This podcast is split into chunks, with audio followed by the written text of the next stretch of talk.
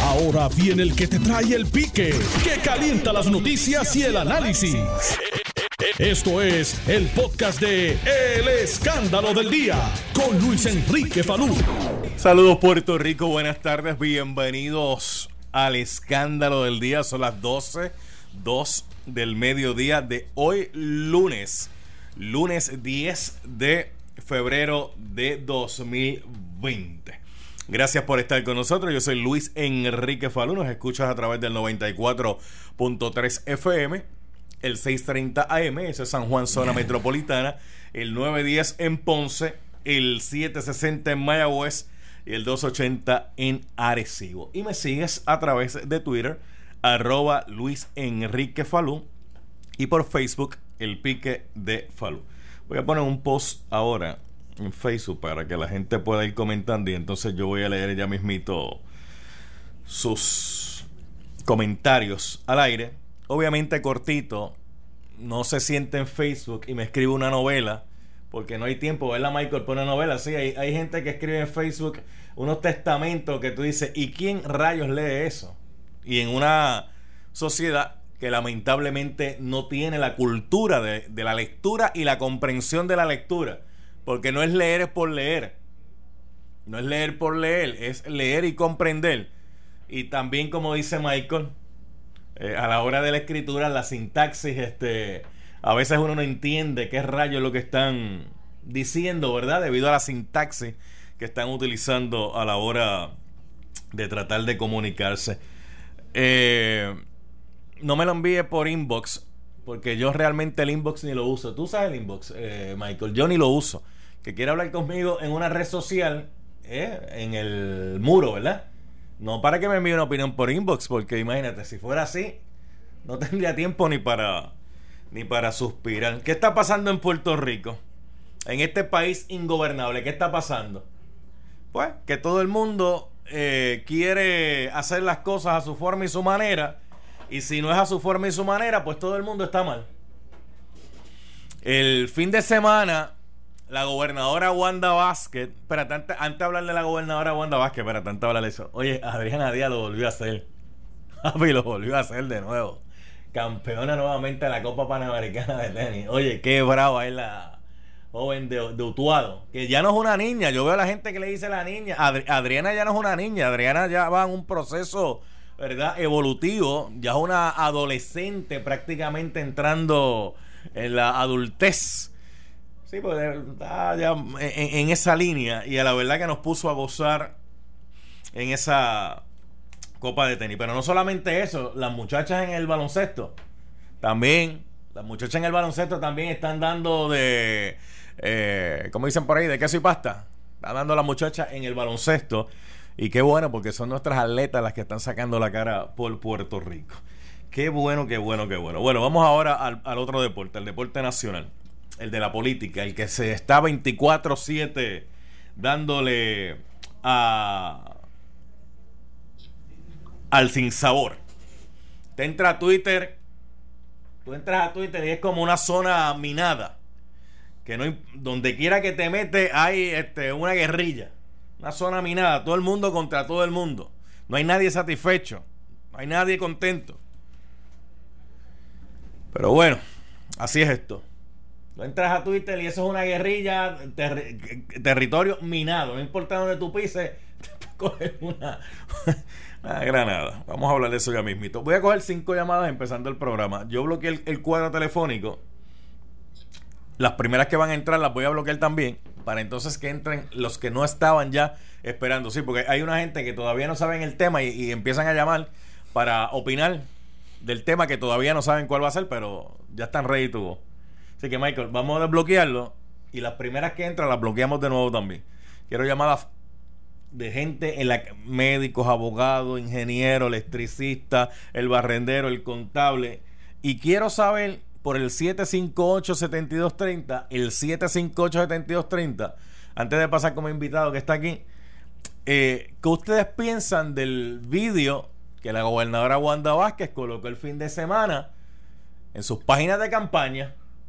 Es más, déjame leer textualmente lo que la gobernadora puso en el mensaje porque está escuchando el programa a esta hora, y no hay ni una coma, ni un punto, ni una diéresis que lo voy a añadir. Va a ser literal como, como ella lo compartió en sus redes eh, sociales de campaña. Es más, voy a leer ya los comentarios que tengo de la gente ahí en ese video. Por el 758-7230. Mire lo que la gobernadora puso acompañando el vídeo en sus páginas de campaña. Que de hecho, eh, el mensaje lee así, de la siguiente manera. Puerto Rico, seguiré luchando cada día para lograr darle la estabilidad y seguridad que los hermanos del sur necesitan. Mi prioridad eres tú. En ese mensaje, la gobernadora colocó un vídeo que ya prácticamente me parece que Raimundo y todo el mundo lo ha visto, donde aparecen imágenes de la gobernadora cuando fue al área sur de Puerto Rico a brindar, eh, ¿verdad? Su presencia, a brindar ayuda. Pero una cosa interesante es que estas fotografías, estos vídeos son oficiales. Estos no son fotos, estos no son fotos que la sacó eh, Pepito, Juancito. Eh, esto, a todas luces. Prensa Fortaleza. Sí, a todas luces, luce que esas tomas de vídeo son del camarógrafo oficial de, Palacio. Y las fotografías son del fotógrafo oficial de Palacio. Uno puede utilizar material fílmico pago con fondos públicos para hacer campaña. Porque si este, si este material fílmico se grabó con los fotógrafos y camarógrafos de Fortaleza en horario laboral, porque para eso se les paga, se supone que ese material fílmico no pueda ser utilizado para campaña. Ah, si la gobernadora llevó su propio fotógrafo de campaña y llevó su propio camarógrafo de campaña, serían otros 20 pesos, pero pensando yo acá como hacen los boricuas a las cosas, ¿usted cree que la gobernadora anda? ¿Qué te dice Michael? Eh, sí, sí. ¿Usted cree que la gobernadora andaba, con su con un fotógrafo de campaña y un camarógrafo de campaña? A todas luces tiende a lucir que estas son las imágenes oficiales. O son oficiales o son de campaña. Ah, no la había, nadie lo había visto hasta el momento de esa forma y de esa naturaleza, porque entonces la cosa sería hasta un tanto más difícil. Porque podría alguien alegar que está utilizando los recursos públicos para su campaña política. Ah, las explicaciones han salido luego de esto. Ah, no, no, es que, espérate, es que nos equivocamos, eso no es un anuncio, e, eso no es de campaña. Ah, pero aparecen las páginas de campaña.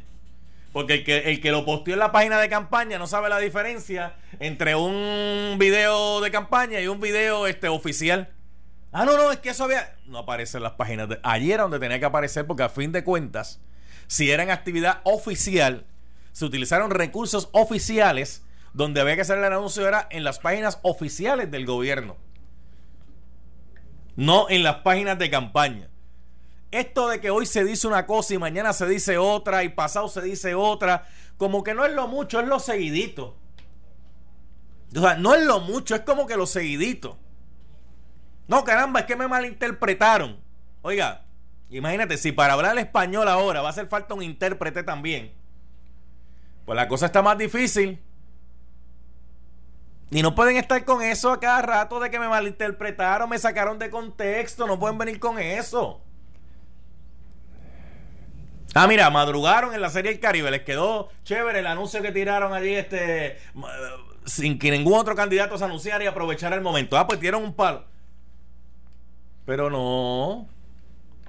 Entonces, esto, como les digo, no es lo mucho, es lo seguidito. Hoy te digo una cosa, mañana te digo otra, pasado te digo otra. Pasa, entonces, todo el mundo sale a desmentir. Hasta la Junta de Supervisión Fiscal salió a desmentir a la gobernadora diciendo: No, mira, para acá los únicos documentos que nosotros tenemos son 10 documentos que mandaron eh, para esto. No hay más ninguno ahí.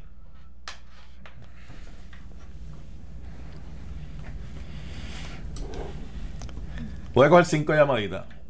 758-7230. ¿Qué le pareció el video? ¿Usted le gustó? que el video se utilizara para campaña política? Porque ahora, aunque mire, ahora lo pueden quitar. Pero ya, lo hecho, hecho está. Ya la gente lo vio. Eso es como cuando uno está en un tribunal que le dicen al jurado, después que se escucha algo, le dicen al jurado, jurado, eso que usted escuchó, usted no lo va a tomar en consideración. Ya la, ya la gente lo escuchó. Después que tú escuchas algo, es bien difícil decir, no voy a tomar en consideración eso que escuché. Cinco llamaditas rápido antes de ir con el invitado que tengo aquí en el día de hoy. Empezando el programa. Esto de la campaña, ¿y cuánto, cuánto falta para las primarias? ¿Cuántos son? ¿En qué, en qué, en qué mes son? En junio 7. De aquí, estamos en febrero 10. En la semana del amor. Sí, chacho, faltan como 100. De aquí a allá. De aquí a. Sí, cuatro. De aquí a allá, chacho. Casi, casi, casi, casi por ahí. Casi, casi 180, 160 días faltan para llevar a cabo ese proceso. Y al final del camino está todo el mundo en campaña. Pero y pregunto yo, ¿qué propuesta, qué idea, qué política pública usted ha escuchado para resolver los problemas que atraviesa Puerto Rico? ¿A qué candidato usted escucha? Mira, ni tan siquiera este a la que certificaron ayer como candidata, que todo el mundo lo sabía, este, lo del movimiento Victoria y el lugar, tú sabes. ¿Dónde están las propuestas? Y es que es bien difícil en esta ocasión hacer propuestas cuando el que maneja el billete o controla el billete, más bien, no es usted, sino es la Junta de Supervisión Fiscal. Entonces, ¿cómo usted se para en una tribuna a decir yo voy a ofrecer esto, voy a ofrecer aquello? Si le van a decir, eh, si usted no controla el dinero, el dinero que lo controla es la Junta de Supervisión Fiscal que mucho o poco, bueno o malo, ha logrado, bueno, llegaron a un acuerdo el viernes con otro grupo de bonistas. ¿Y tú sabes lo que la gobernadora dijo? Tú no sabes, yo te voy a decir lo que la gobernadora dijo sobre ese acuerdo del grupo de bonistas. Espérate, antes de decirte lo que la gobernadora dijo del acuerdo del grupo de bonistas, vamos a las cinco llamadas que dije. 758-7230, 758 Usted no puede participar, así que no, no, no, esté, no esté llamando. Sí, porque lo veo ahí marcando el teléfono. Como no ha podido hablar todavía desde que está aquí en el programa, dice, déjame marcar para ver si doy un. si, si, si, entro por la línea telefónica y doy adelante. 758-7230.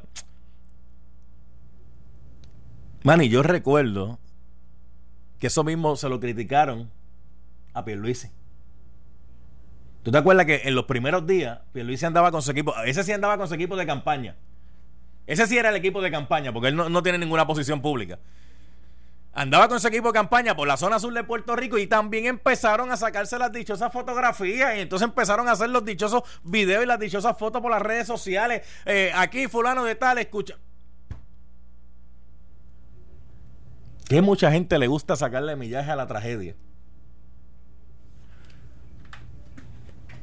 Le gusta sacarle millaje a la tragedia.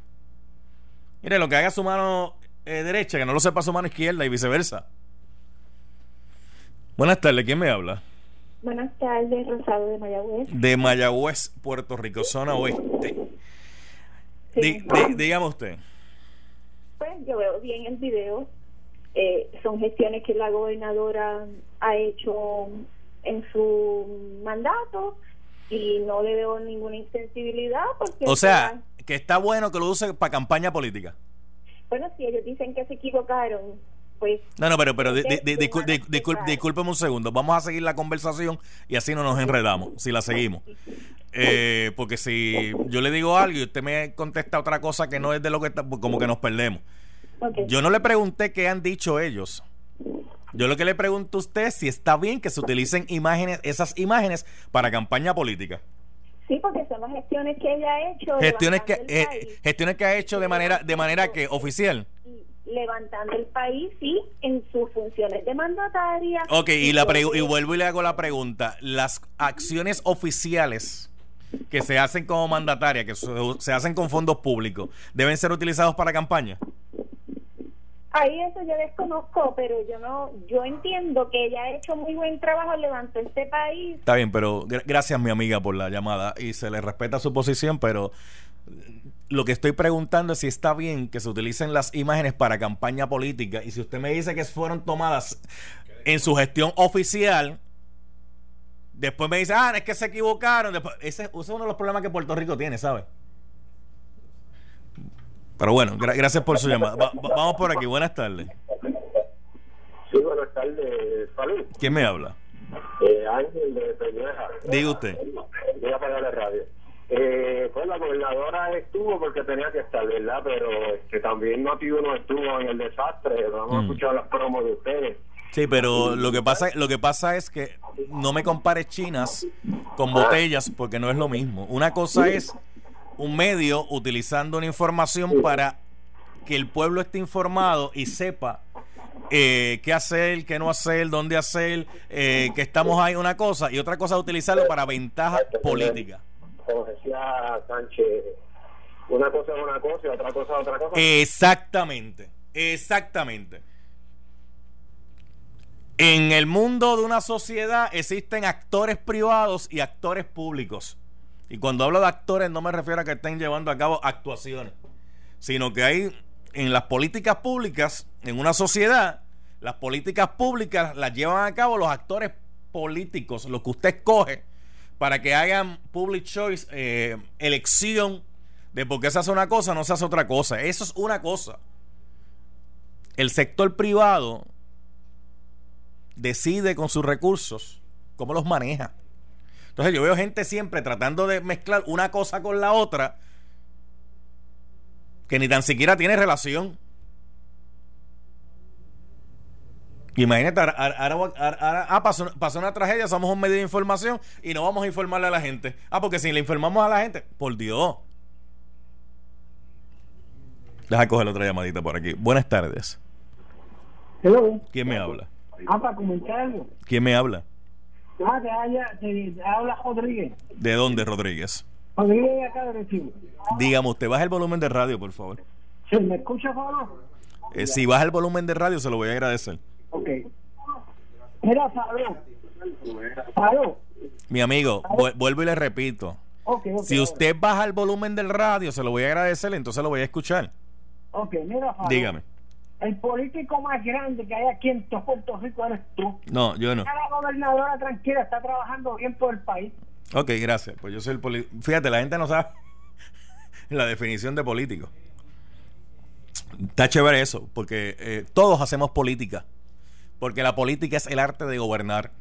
Pero se gobierna en el arte del consenso con los sectores, como les decía ahorita, eh, privados si yo le preguntara a alguien cómo se hace una política pública, mucha gente me diría posiblemente lo primero que le venga a la mente, porque no necesariamente han leído cómo es que funciona el sistema.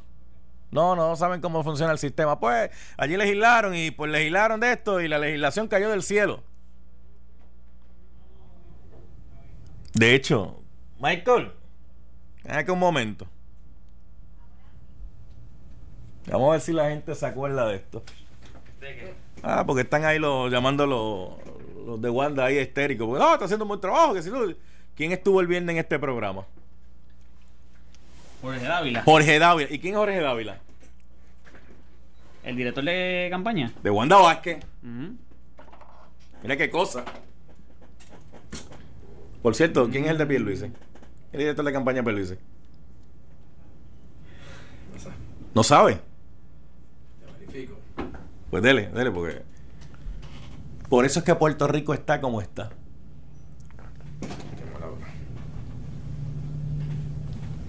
¿Qué pasa, Nelson? Ah, mira, aquí, aquí me están escribiendo rápidamente. Ah. Ahí se ve. Sí, sí, es que la, la, la gente no sabe esa distinción entre lo que son fondos públicos y lo que son fondos privados. Entonces la gente trata de hacer este a veces esa mezcolanza para tratar de justificar, por eso es que mezclan China con botellas. Y no es lo mismo. Los fondos privados de cualquier persona las puede utilizar a su discreción. Los fondos públicos no. Los fondos públicos tienen este una normativa, una regulación de cómo se utilizan esos fondos públicos. Y asignación también. Porque ahora mismo hay en educación una investigación si ven empleados recogiendo endosos eh, allí en el Departamento de Educación. Porque en horas laborables usted no puede estar haciendo política partidista. ¿Y por qué usted no lo dejan hacer en horas laborables político partidista? Porque usted está devengando un salario pago por fondos públicos, que el requisito para usted recibir ese salario es que usted haga una gestión pública que beneficie a la sociedad. Ujú. ¿Quién es el director? Que de hecho, eh, por ahí está lo del Estado, eh, lo del Estado benefactor bien, no lo voy a decir. Está bien, callado. ¿Cómo que calla? ¿Quién es? No, no está bien, yo te llamo. ¿No saben? No, no era eso. ¿Puedo puedo hablar? Adiós, representante de Navarra. ¿Cómo está usted? ¿Cómo están? Lleva aquí ya 20 minutos sin poder yo hablar. ¿Cómo están ustedes? Bueno, Un placer lleva estar 20 con- minutos sin hablar al aire, porque usted hablar puede hablar con todo el que Claro usted, que usted sí. está... Eso es así. Vengo ahora de la escuela Juan Antonio Corregel, que por fin empezaron las clases hoy con un concepto nuevo en Calpa, en la cancha de baloncesto. ¿En un qué? Un concepto nuevo de dar clases por seis semanas. Un que- concepto nuevo de dar clase. Claro, es, carpa. es una escuela eco, eco-STEAM, eh, especializada y logramos junto al Departamento de Educación y Edificios Públicos hacer un preacuerdo con el sector comunal y la cancha. Ajá. La empresa privada nos dio las carpas. eh, Miguel Romero consiguió otra carpa del Departamento del Trabajo. Entre otros esfuerzos en conjunto con los padres y maestros, se concretó en cuestión de tres días, fin de semana, viernes, sábado y domingo, empezar las clases. Ahí donde hay una colaboración entre los actores del sector privado y los actores Claro que eh, sí. públicos, que obviamente pues ustedes reciben unas aportaciones. Y entonces hicieron, la escuela está bajo carpa. ¿Y por qué? ¿Y, por qué? ¿Y qué pasó con la escuela? Lo que pasa es que estaban las José R. Solís, que están en Riberas de Cupey, Ajá. que por el, el terremoto tiene Sí. un montón de grietas y yo como padre no llevaría al- a, mi estudiante porque yo voy a la escuela. La otra escuela, que es el Juan Antonio Corregel, le falta el techado. Ajá. Una inversión de 2.5 millones termina en seis semanas. No querían aquella escuela, entendimos ese, ese punto y buscamos alternativas. No nos quedamos de brazos cruzados, ya empezaron las clases gracias mire- a ese conjunto de, de colaboradores. Así que eh, Y- y ahí no- que está la unión. Y en su distrito, ¿no hay una escuela ahora mismo de las que hayan cerrado que esté en buenas condiciones? no, para recibir este tipo de, de clientela son sobre 300 y pico estudiantes. ¿Recibir qué clientela? eh, estudiantes. No, no, eso, eso, eso es parte de, de lo nuevo en las políticas públicas también, que el Estado eh, a veces, en vez de ver eh, al ciudadano como ciudadano, lo ve como cliente. O como participante de- curso escolar. Por eso que usted escucha últimamente mucha gente, que cuando gente del Estado habla, hablan de clientes. Sí, Eh, lo importante es que buscamos alternativas, no nos quedamos de brazos cruzados y la seguridad es lo primero. El secretario fue justo y razonable y accedió a que se dieran las clases. Hoy empezamos, mañana siguen cuarto eh, cuarto año, noveno y todos Eso los es importante para que los muchachos no se atrasen. Sí, y en ese Eh, sentido, pues resolvimos ese problemita. sí, sí. Ahora vamos a atender escuelas en Aguas Buenas, que de hecho están abriéndose un sinnúmero hoy, y en Guaynabo, haciendo nuestro trabajo como siempre lo hemos hecho hasta el día de hoy. Luis Enrique Falu. Bueno, déjame hacer la pausa y vamos a, vamos a coger llamada y seguimos con esto. Este, tú no me estás mirando así porque tú llegaste a coger clase en la glorieta. Cuando en el salón había un problema o algo, te mandaban para la glorieta a coger la clase. Claro. O tú ibas a la glorieta a, a comer jobo. No, no, no. Cogí clase, cogí clase. Con Me es- iba a jugar baloncesto a veces. Con sí. esa ca- Gracias, Michael. Vamos a la pausa y vamos a regresar con el representante Jorge Navarro. Vamos a hablar de eso. ¿Usted vio el video? Lo vi.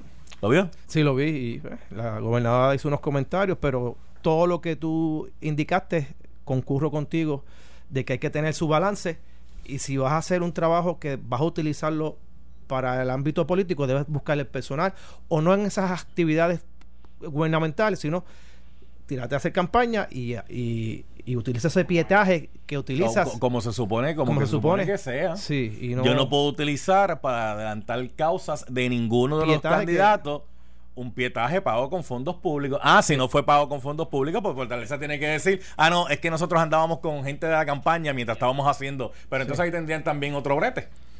Que le cuestionarían quién anda con un equipo de campaña, en horas laborales. como hizo Pedro Pierluisi, que se le cuestionó cuando fue, porque el primero que le cuestionaron fue a Pedro Pierluisi, cuando se fue con un equipo de campaña a área azul y entonces cada que entregaba una caja de agua le sacaban una foto y un video. Y cada que estaba saludando a alguien le sacaban una foto y un video y después lo subía a las redes. Aquí estoy, por Dios. Eso es así. Voy a hacer la pausa y el re- un saludito al amigo Luis José Moura que está siempre en la sintonía. Su programa es a la 1 y 30 por aquí, por el 910 de Ponce. Sí, para los que me están escuchando por el 910. Moura, extraño las crepas, mano. Y me, y me enteré, me enteré, pero. eh, ¿Qué le vamos a hacer? Llévatelo, Nelson. Estás escuchando el podcast de Noti1. El escándalo del día con Luis Enrique Falú. Tengo que coincidir con lo que decía José Sánchez Acosta y José Báez. Tengo que coincidir con ellos. Al gobierno de Puerto Rico no le gusta la fiscalización.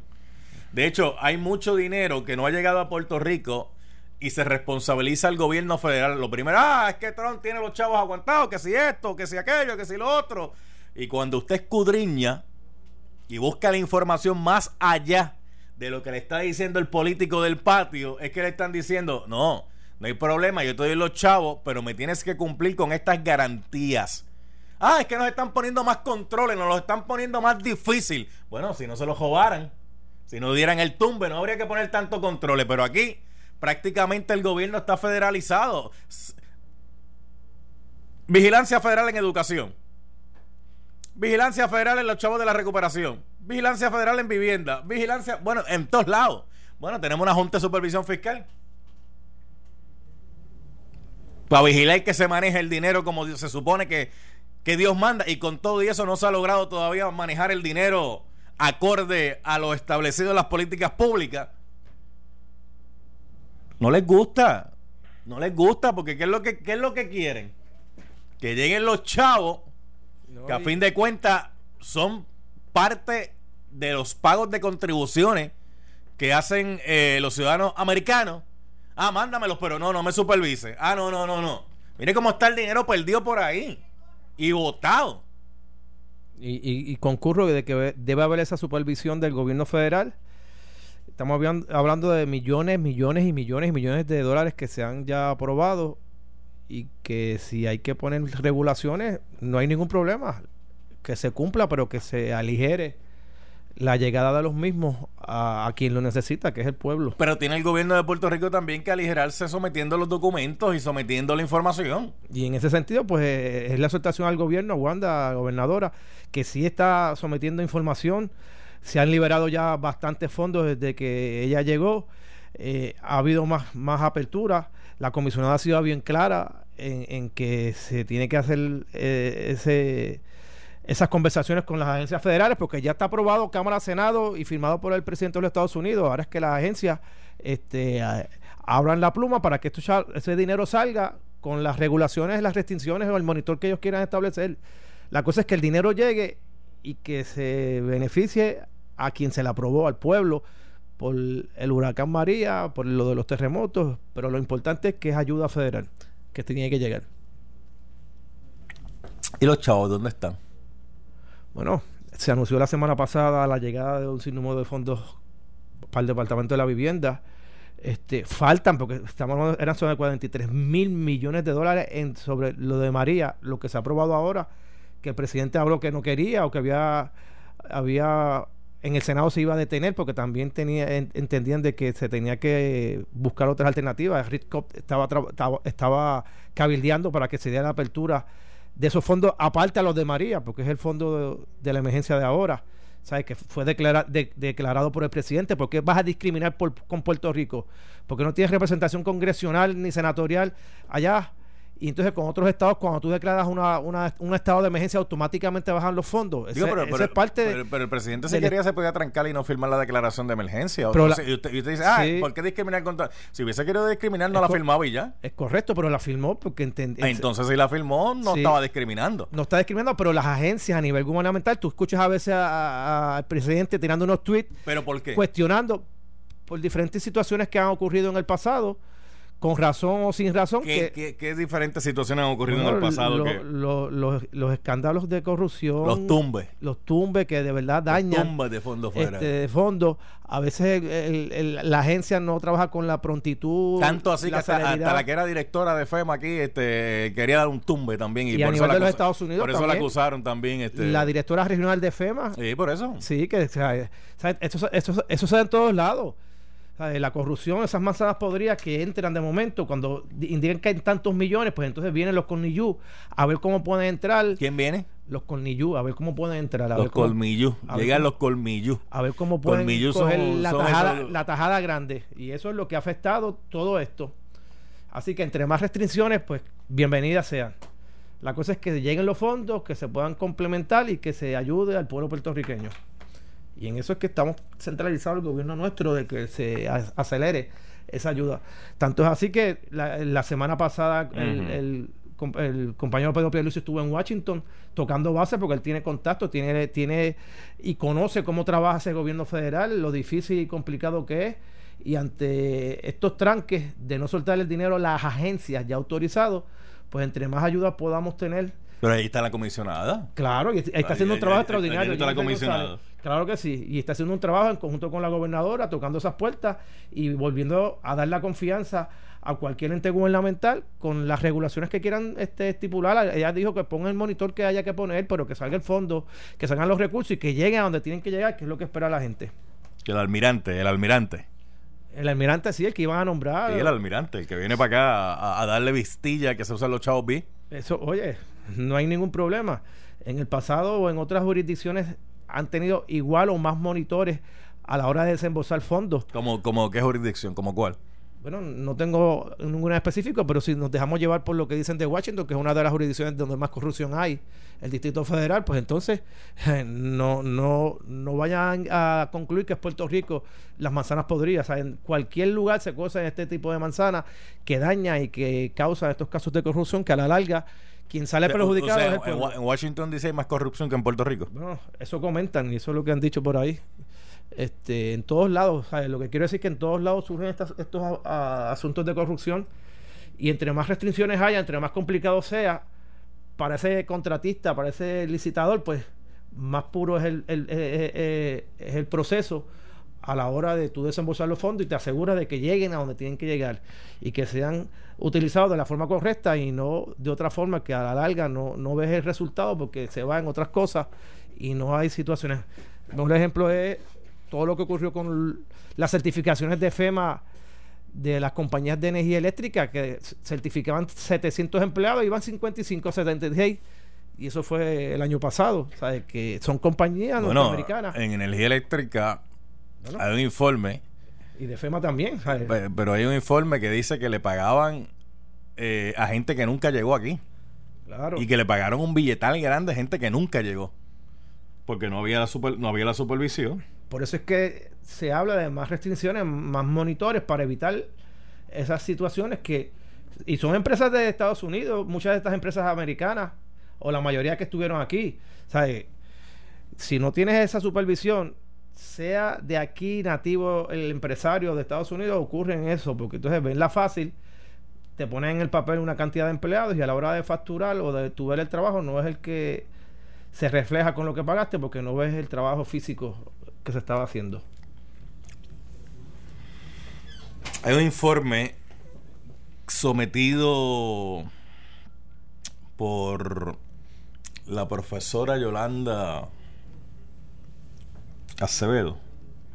Si no me equivoco el apellido. Vamos a buscarlo bien aquí. Para dar el dato correcto. Que es un informe que comisionado por la Contralora de Puerto Rico, por la Oficina del Contralor, que dice cuánto nos cuesta la corrupción. ¿Cuánto nos cuesta la corrupción?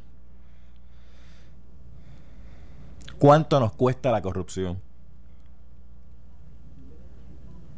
Al representante. Bueno, no, no, escuché el titular. ¿Cuánto nos cuesta? No vi el detalle de, de lo que indicó la Contralor, pero cuesta porque a la larga se van más fondos en auditar, eh, se pierden en, en otro concepto y no es en el fin original cuando se aprobó la resolución o los fondos asignados a Puerto Rico. Y eso es parte, por eso es que ahí está la Oficina del Contralor, la ética gubernamental, las diferentes agencias que regulan y que llevan esto hasta las últimas consecuencias para eso mismo. Para minimizar, la gente sepa que existan o hay agencias que velan por el buen uso de los fondos públicos, porque si no estuviesen este tipo de agencias, pues esto sería, ya tú sabes. La, la se- la semana pasada, ¿cuántos empleados públicos levantaron la mano? ¿Cuántos empleados públicos levantaron la mano Semana pasada, ¿para qué? ante los federales? ¿Cuántos levantaron la mano? ¿Cuántos hicieron declaración de culpabilidad? ¿Cuántos dijeron, este, me acojo, este, y eso que Douglas Leff se fue? Sí, cuando, cuando tienen toda la prueba, pues tienen que llegar a un acuerdo con la fiscalía. ¿No, no sería más sencillo no, no, no, no llegar a robar? Por eso es que se, se- eh, nosotros aprobamos el, el, el auditor, del esto- el inspector, el, el inspector, que es esta oficina que es para evitar. Muchas de estas oficinas actúan cuando ya se comete el hecho de corrupción. Ya se roba el dinero, ya van las acusaciones. No, el inspector general lo que busca es prevenir esto, que intervenga antes de que se concrete algún acto de corrupción y no se tengan que gastar fondos públicos. Esa fue una medida que se aprobó en este gobierno y se, se, se volvió a, a implementar y son mecanismos que se utilizan para eso mismo, para evitar el que se concreten actos de corrupción, no tenga que venir el contralor, que ya cuando ya se cometió el acto, eh, ética, cuando vaya a los tribunales, pues ya se robó. Aquí es prevenir y con este tipo de herramientas minimiza cualquier acto de corrupción que pueda ocurrir en un futuro. Y eso es parte de lo que se ha legislado eh, en esta administración para eso mismo, para minimizar o eliminar la corrupción, venga donde venga, de cualquier agencia gubernamental, Falú. Mire, representante, Te escucho. ¿sabe por qué la corrupción tiene terreno fértil? ¿Por qué? Dime. Porque mientras haya gente allá afuera que piense más en el fanatismo y, y- y en la simpatía a X o Y persona, vamos a tener estas situaciones en nuestra isla. Por eso es que están viniendo estos monitores y estas regulaciones estrictas para evitar eso. El que quiera Los participar, panas del alma, los el amigos que de quiera la participar casa. tiene que licitar como cualquier hijo vecino. No ocurra lo que tú estás indicando. Que vengan los amigos del alma, o los panas, o, o los allegados. Mira, Anaudi, a Anaudi. Anaudi Hernández, antes de que el gobierno cambiara, ya tenían un esquema, un esquema montado. Antes de entrar. Sí, pero también estaba el que era legislador que ustedes votaron. Que antes de entrar también traía un esquema. El que, eh, el que votaron que se alegó que le dio. Ramón, Ramón Figueroa. le dio un bofetón este a una empleada. Que se alegó y entonces él dijo que no. Y ahí salió todo el escándalo a, a relucir y, y terminaron haciendo este Pues son- la, expulsión y. Y, Son y- personas y que ella se empiezan con el declaró. pie, eh, pie equivocado y por eso es que no están el día de hoy en la, en la palestra Pero ¿y pública. cómo esa gente llega ahí? Bueno, porque si son puestos electivos, se hacen la campaña y el pueblo lo... Pero, pero ahí, ahí voy, ahí voy. Ahí voy. Y qué bueno que usted lo mencionó. Si se hace campaña y el pueblo los elige, y después ese mismo pueblo, el que está. ¿Qué? arrepentido o... De esa gente que eligió. Porque, y saben por qué los eligen, ¿verdad? No porque los escudriñan, sino por la simpatía o el fanatismo del partido político. o hace la campaña y llegó a la persona, cree, la perso- el, el- el electorado cree en esta persona y después los traiciona. Porque si ya iba con el pie, con un montaje ya y un esquema ya este planificado. A- a- ahora mismo, ¿cuáles son las pro- ahora mismo, ¿cuáles son las propuestas que hay para enderezar las arcas de, de- de la isla? Más allá de la Junta de Supervisión Fiscal, ¿qué se está haciendo? ¿Qué, Acuérdate, al estar bajo la ley promesa, le dije más allá de eso, Sí, más, allá de promesas. Bueno, el, el Porque- go- porque- el go- el gobierno nuestro cortó todos los puestos de confianza. De hecho, en la legislatura no ¿El se emplea. el gobierno- que el gobierno qué? El gobierno de Ricardo Rosselló, cuando empezó, cortó los salarios, eh, redujo significativamente los puestos de confianza para poder ir acorde con las exigencias de la Junta de Control Fiscal. Si te vas a Cámara y Senado, la reducción ha sido significativa en los presupuestos tanto del Senado como de la Cámara. Empleado que se va, puesto que no se, que no se vuelve a concre- concretar o a contratar para evitar eso. O sea que a nivel gubernamental se está cortando grasa. Las las modificaciones o las reducciones de las agencias gubernamentales, que queríamos reducir las agencias a treinta y pico. Nosotros empezamos a trabajar eso en la Comisión de Gobierno y logramos consolidaciones de muchas agencias. Ah, que algunas no han funcionado, como ha sido la agencia de seguridad, pues eso se está trabajando para revertir lo que haya que revertir, pero lo que se buscaba con eso era gastos operacionales, reducirlos significativamente. Así que más allá de lo que podía pedir la Junta a nivel gubernamental, nosotros estábamos haciendo nuestra parte de cortar los gastos operacionales, entre otros. Aquí hay un elemento que no se hace mucho en Puerto Rico. Esto lo hacen en otras latitudes, pero aquí no se hace mucho. Aunque se ha, come- se ha comenzado poquito a poquito ¿verdad? a llevar a cabo ese tipo de, de fiscalización. Si yo le preguntara a usted ahora mismo, usted ahora mismo, ¿qué pasó con el empleado único? ¿Qué usted me contestaría? Bueno, no tengo el detalle de No, cuántos... ni lo, ni lo tiene usted, ni lo tiene nadie en el gobierno. ¿Saben por qué, verdad? de cuántos empleados Porque han- después que se legisla la política pública, nadie le da seguimiento a ver si está funcionando o no está funcionando, a ver si fue la decisión correcta o fue la decisión incorrecta. Ni usted ni nadie lo tiene ahora mismo. Si yo le preguntara a usted, ¿qué pasó con aquella reforma laboral que nos dijeron que si no funcionaba le iban a derogar?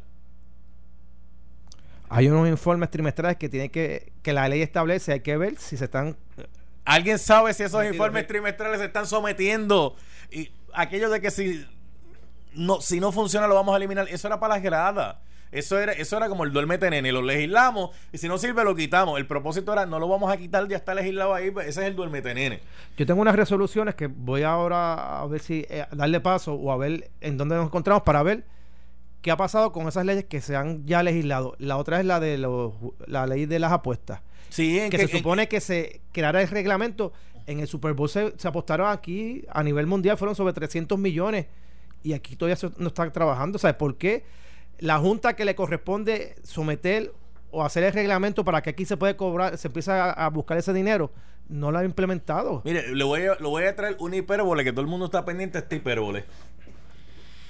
En Puerto Rico se legisló, como política pública, crear un centro comprensivo de cáncer, ¿verdad? Está allí puesto. Está ¿Cuántos, a-. ¿Cuántos años nos tomó hacer el centro comprensivo de cáncer? ¿Sabe cuántos años nos tomó? 14 años. Y ahora el, el senador Eric Correa ha sido, ha sido bien vocal en eso. Sabes que la hija de él Sí. estaba pasando por, por esa situación. Sanidad ¿En qué está? ¿Dónde está? ¿Hacia dónde se dirige el Centro Comprensivo de Cáncer? Es lo que se está viendo, a ver, porque hay una junta, se, Le- se le está pagando a un administrador. Le voy a dar otro detalle. ¿Por cuántos centros de trauma tiene Puerto Rico? Estaba el de San Juan, el del Centro Médico, el de Mayagüez, que, ¿Qué, qué- qué hay en Mayagüez de centro de trauma? ¿Qué hay?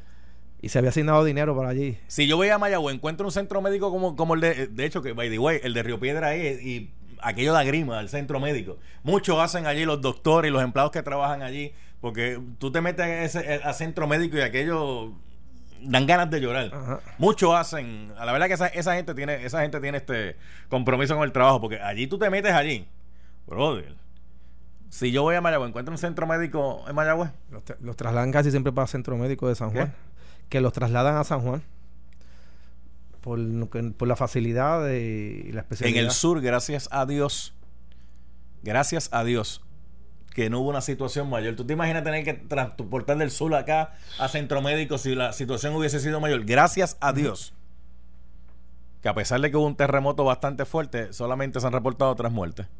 Una directamente el terremoto, que fue el señor que le cayó la pared en Jardines del Caribe. Eh, una señora que le dio un ataque al corazón cuando la estaban sacando en, en medio de un temblor. Y una persona que lamentablemente se quitó la vida porque no aguantó con la presión. Eso es así, así que hemos sido bendecidos en ese aspecto. Pero aquí, mientras tanto, pues rojos, azules, verdes, amarillos, porque hay que arrancarse las vestiduras por el color del partido político. Estamos trabajando, ¿Y Facu. para usted, Wanda Vázquez, está haciendo un buen trabajo? Bueno, está ejecutando la política pública del gobierno de- nuestro. Fue la gobernadora que entró. El gobierno. gobierno del PNP. Ajá. Y está haciendo que le- la que le corresponde como primera mandatario del país ante esta crisis que tenemos. O sea, Este, que está haciendo lo que hay que hacer. Claro, tiene que mover O el ente que guber- sí. gubernamental O para sea, que, como está haciendo lo que hay que hacer, usted cree que debe revalidar. No, yo y, estoy... no, y no revalidar, sino validar, porque... Yo eh, estoy como yo estoy con Pedro Pierluisi y entiendo que es la persona que tiene Dios la experiencia, la capacidad, el compromiso Pero y usted que no está y- diciendo que Wanda Vázquez lo está haciendo bien. bueno, sí, está haciendo lo que le corresponde como man- primer mandatario, es mover el ente gubernamental para atender esta situación. Lo está haciendo bien, pero, pero no para la gobernación. Bueno, lo que pasa es que el resultado que hemos visto hasta ahora no ha completado la satisfacción de muchas personas en esa área de allá y tú lo escuchas. La satisfacción. Sí, sí. Vamos a cerrar con esa palabra. La Claro. satisfacción. Vamos a cerrar con eso, gracias. Cerramos con esa. Sí, gracias. Ah, ya se acabó el tiempo. Esto fue el podcast de Noti 1630. El escándalo del día con Luis Enrique Falú. Dale play a tu podcast favorito a través de Apple Podcasts, Spotify, Google Podcasts, Stitcher y notiuno.com.